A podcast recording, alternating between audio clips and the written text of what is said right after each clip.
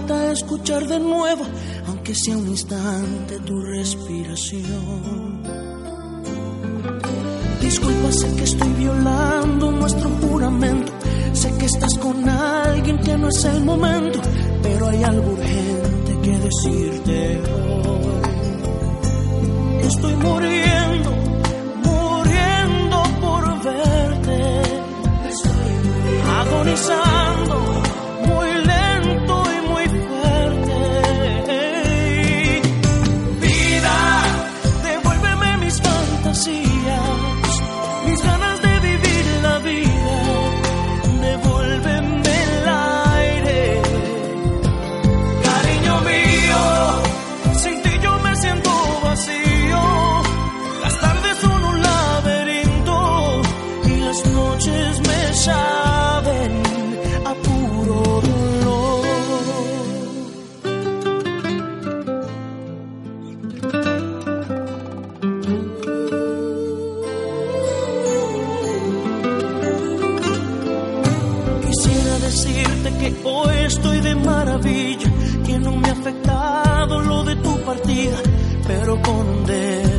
se sol.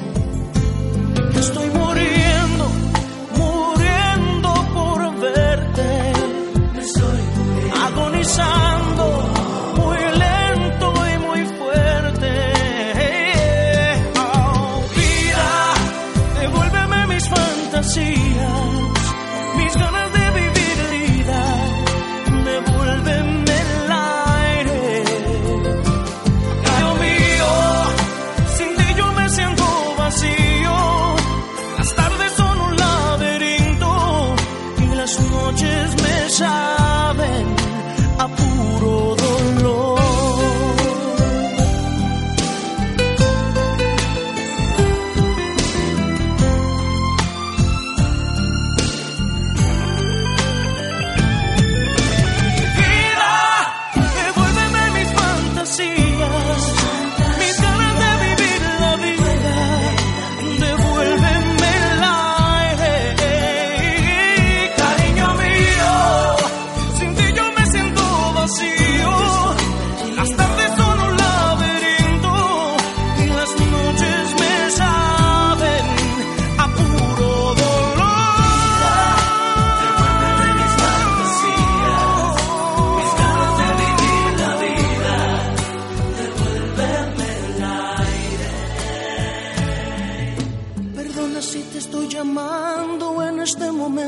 pero me hacía falta escuchar de nuevo, aunque sea un instante, tu respiración.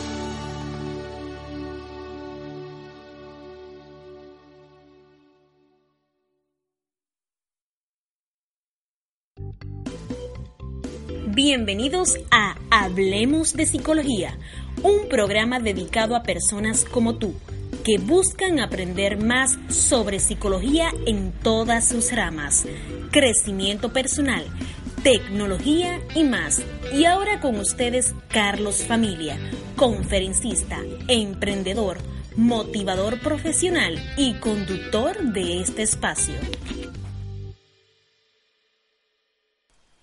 La adicción a las redes sociales es una realidad.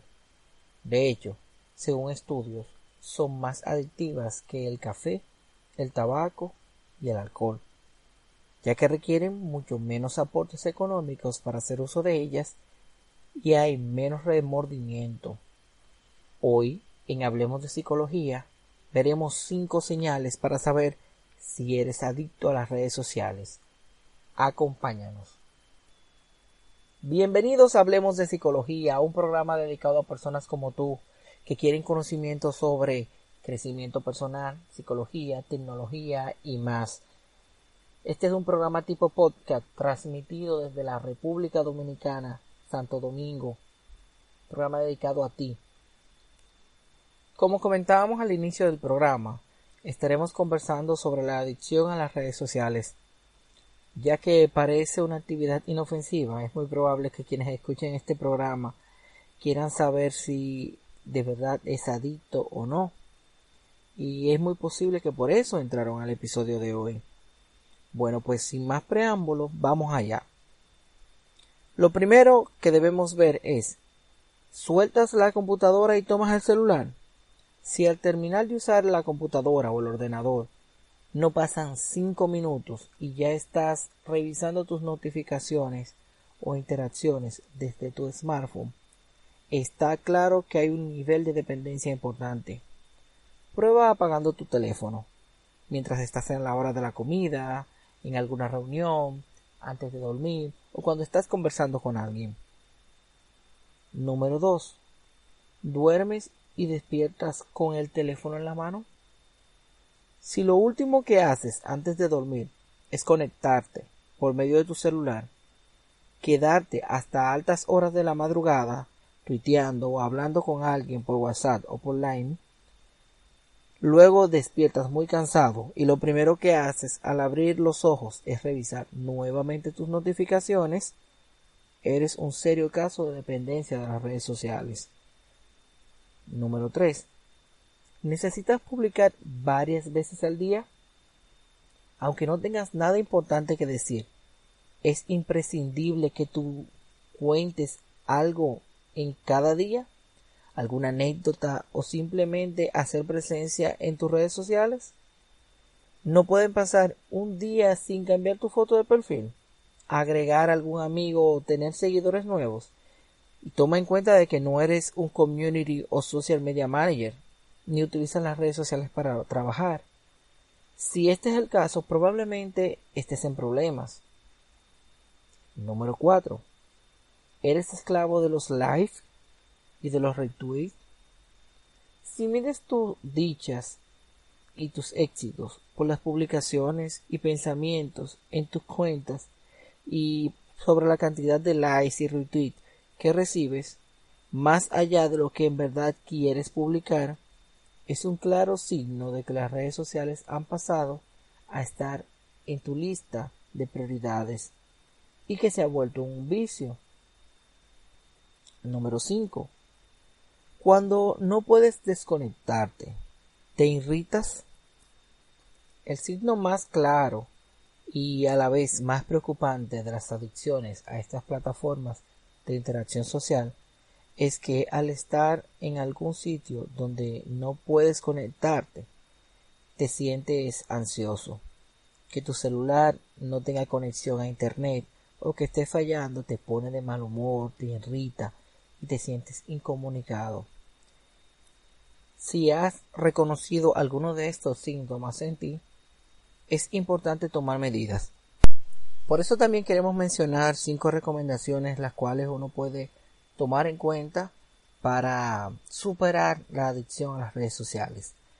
Número uno es que cuando estés en casa establecer reglas que nadie pueda usar el internet mientras están el día soleado en lugar de estar conectado a las redes, hay que salir a caminar, montar bicicleta o realizar algún tipo de actividad al aire libre, algún tipo de actividad saludable.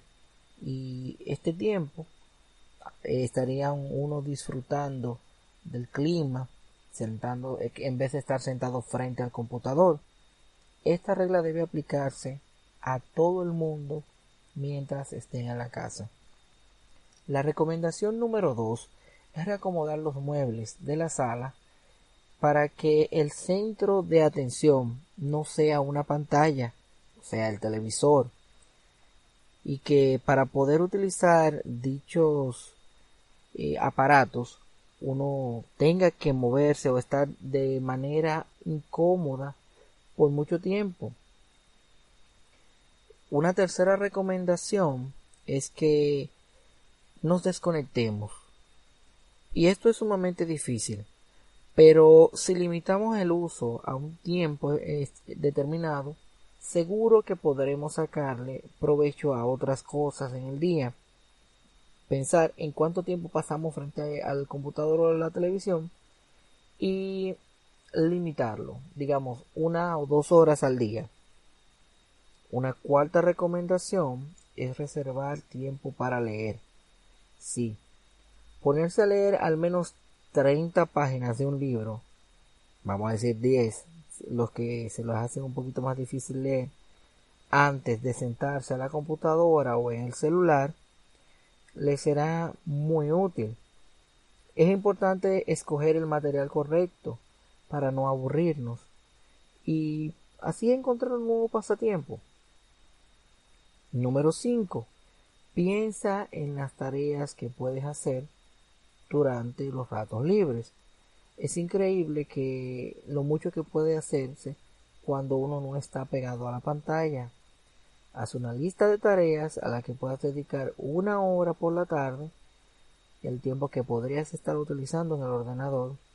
Por ejemplo, arreglar la cena de la cocina, retocar la pintura de alguna área de la casa, organizar los libros, afilar los cuchillos, arreglar los cajones, doblar la ropa o cualquier otra actividad que seguro que tienes que hacer para no mantenerse frente al computador. Estas son solo cinco de las recomendaciones. Existen muchísimas otras, pero seguro que si dedicamos menos tiempo a las redes sociales, le sacaremos muchísimo más provecho a nuestro día. Eso ha sido todo por el día de hoy. No olviden suscribirse a nuestra cuenta de eBook y comentarnos en las redes sociales lo que le ha parecido el programa. Estamos invitando a todos los colaboradores, a todas las personas que quieran integrarse a ser parte del podcast, a que puedan escribirnos a Hola Hablemos de Psicología para que puedan participar en un programa con algún tema que les interese. Queremos terminar como de costumbre con una frase que nos pueda servir de motivación. Dice de la siguiente manera, de nada sirve tener un talento extraordinario si no lo pones generosamente a la disposición de tu equipo. El talento individual no es suficiente. Tú no puedes ganar sin tu equipo pero tu equipo tiene más probabilidades de ganar sin ti. Sobre todo si tú no pones de tu parte. Nos escuchamos la próxima semana. No olvides seguirnos en nuestras redes sociales como Carlos Familia. También puedes entrar a nuestro grupo en Facebook, Hablemos de Psicología, o escribirnos a Hola Hablemos de Psicología arroba gmail.com. Nos gustaría escuchar tus sugerencias. ¿Cómo puedes seguir escuchando Hablemos de Psicología? Es muy simple. Lo puedes hacer a través de ebooks o a través de iTunes. Solamente tienes que buscar Hablemos de Psicología en el buscador o loguearte con una de tus cuentas en estas aplicaciones y podrás disfrutar de el contenido que tenemos preparado para ti. También recibirás notificaciones de nuestro programa cada semana.